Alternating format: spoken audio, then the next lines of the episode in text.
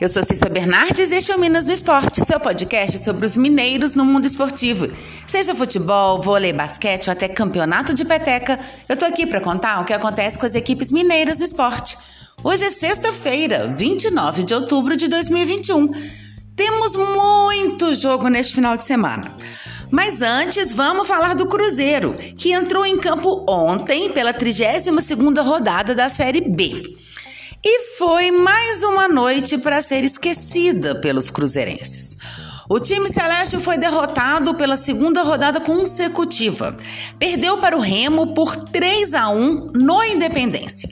O time até teve o, controle da maior parte do jogo, mas não foi efetivo nas conclusões e deixou o Horto muito vaiado pelo seu torcedor. Aos 39 minutos do primeiro tempo, o meio-campista Anderson Uchoa aproveitou sobra de um escanteio e acertou da intermediária a finalização. 1 a 0. Mesmo com um banho de água fria, não demorou para o Cruzeiro conseguir empatar. Em um lance meio confuso, aos 45 minutos, o time celeste teve falta para cobrar pelo lado direito do ataque. Giovani cruzou na segunda trave, Vitor Leque deu assistência de cabeça para Eduardo Brock, então, dentro da área, empatar a partida. 1 um a 1. Um. Na segunda etapa, aos 11 minutos, Luxemburgo tirou Adriano para a entrada de Marcelo Moreno. Oito minutos depois de sua entrada, o boliviano criou uma excelente chance. Do lado direito do ataque, finalizou com força. A bola foi desviada pelo defensor do Remo e sobrou para o Wellington Nem, que balançou a rede. Mas o auxiliar Leirson Martins assinalou posição de impedimento. A anulação do gol diminuiu então o ímpeto do Cruzeiro, que parou. Sem Vitor Leque, que deu lugar a Rafael Sobis, a Raposa perdeu velocidade. E o Remo, por sua vez, soube mais uma vez aproveitar os espaços e então definir o jogo. Foram dois gols em cinco minutos. Aos 42, Jefferson balançou as redes para fazer o 2 a 1. E aos 47, Ronald fechou o marcador. 3 a 1. Com o resultado, o Cruzeiro cai para a 13ª posição com 39 pontos. Na próxima rodada, a Raposa joga novamente em casa. A partida será contra o Vila Nova na segunda-feira às 19 horas no Independência. O Cruzeiro de Luxemburgo foi a campo com Fábio, Rômulo, Ramon, Eduardo Brock e Felipe Augusto. Adriano, depois Marcelo Moreno, Lucas Ventura e Giovanni. Vitor Leque, depois Dudu, Tiago, depois Rafael Sobis e Bruno José, depois Wellington Nem. O Remo, sob o comando de Felipe Conceição, jogou com Tiago Coelho, Tiago Enes, Romércio, Rafael Jansen e Raimar.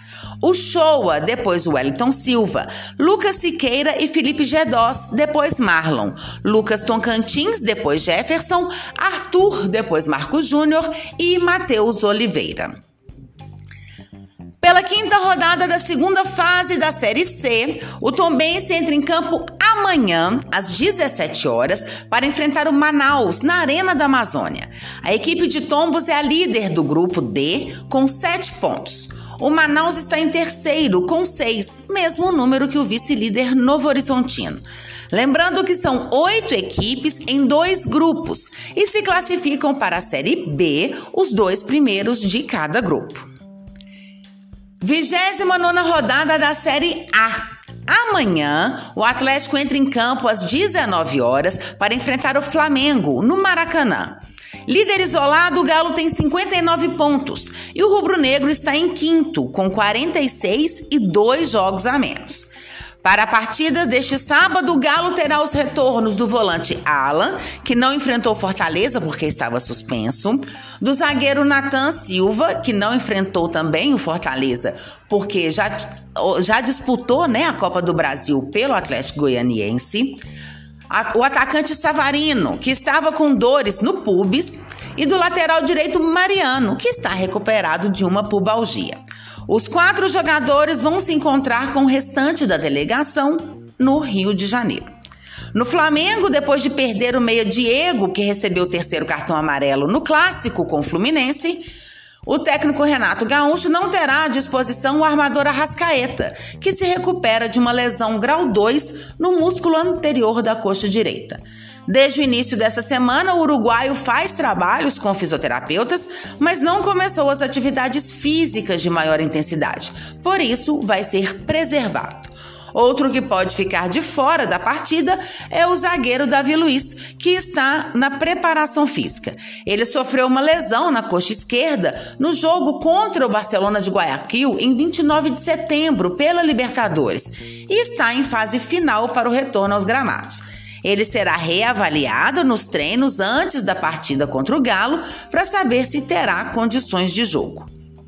Sobre os ingressos para a torcida atleticana no Maracanã, ontem o Atlético acionou o Superior Tribunal de Justiça Desportiva, STJD, para ter o direito de contar com o apoio da massa no Rio de Janeiro, uma vez que o Flamengo não deu respostas ao clube até hoje. A diretoria do Galo entrou com um pedido de liminar para que 10% dos ingressos disponíveis para a partida sejam colocados à venda para os alvinegros. E o América também vai a campo amanhã, porém um pouquinho mais tarde, às 21 horas. O Coelho enfrenta o Fortaleza no Independência. A equipe mineira está em décimo lugar na tabela com 35 pontos. Já o Leão do Pici é o quarto colocado com 48.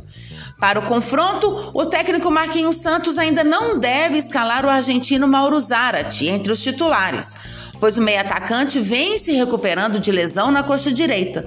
Com isso, a provável escalação do Coelho segue com o ataque formado por Felipe Azevedo, Ademir e Fabrício Daniel. Assim sendo, o provável América para amanhã é de Matheus Cavicchioli, Patrick, Eduardo Bauerman, Ricardo Silva e Marlon, Lucas Cal, Juninho e Alê. E na frente, Felipe Azevedo, Ademir e Fabrício Daniel. Os ingressos para a partida serão vendidos até sábado às 19 horas, de forma online. O valor é de 35 reais, sendo R$ 17,50 a meia entrada.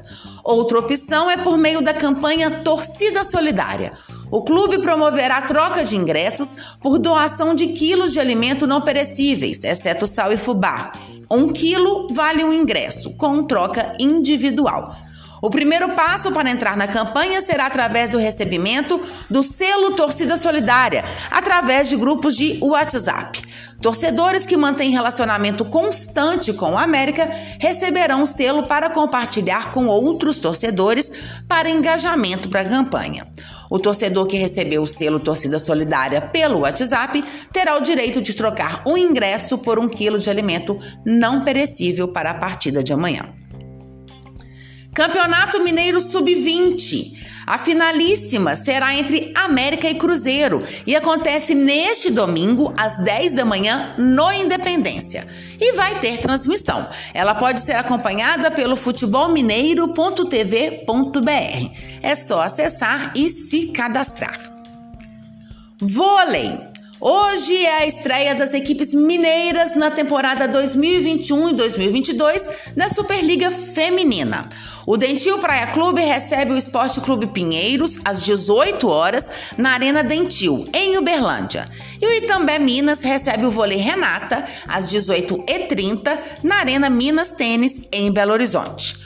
O jogo do Praia Clube pode ser visto pelo canal Vôlei Brasil e o do Minas pode ser acompanhado pelo Sport TV 2. E pela Superliga Masculina, amanhã tem Sada Cruzeiro e Vôlei Renata às 19 horas no Riachão, em Contagem. Às 20 horas é a estreia do Fiat Gerdau Minas, que recebe o Farmaconde São José na Arena Minas, em Belo Horizonte. Já o Montes Claros América entra em quadra no domingo, às 19 horas. A equipe vai fazer a sua estreia contra o SESI, em São Paulo.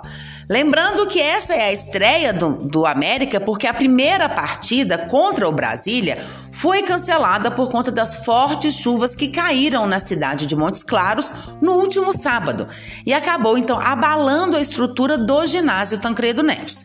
E em um acordo entre as equipes e a CBV, esse jogo será disputado em Brasília, logo após o jogo de abertura do retorno da Superliga, marcado para 8 de janeiro.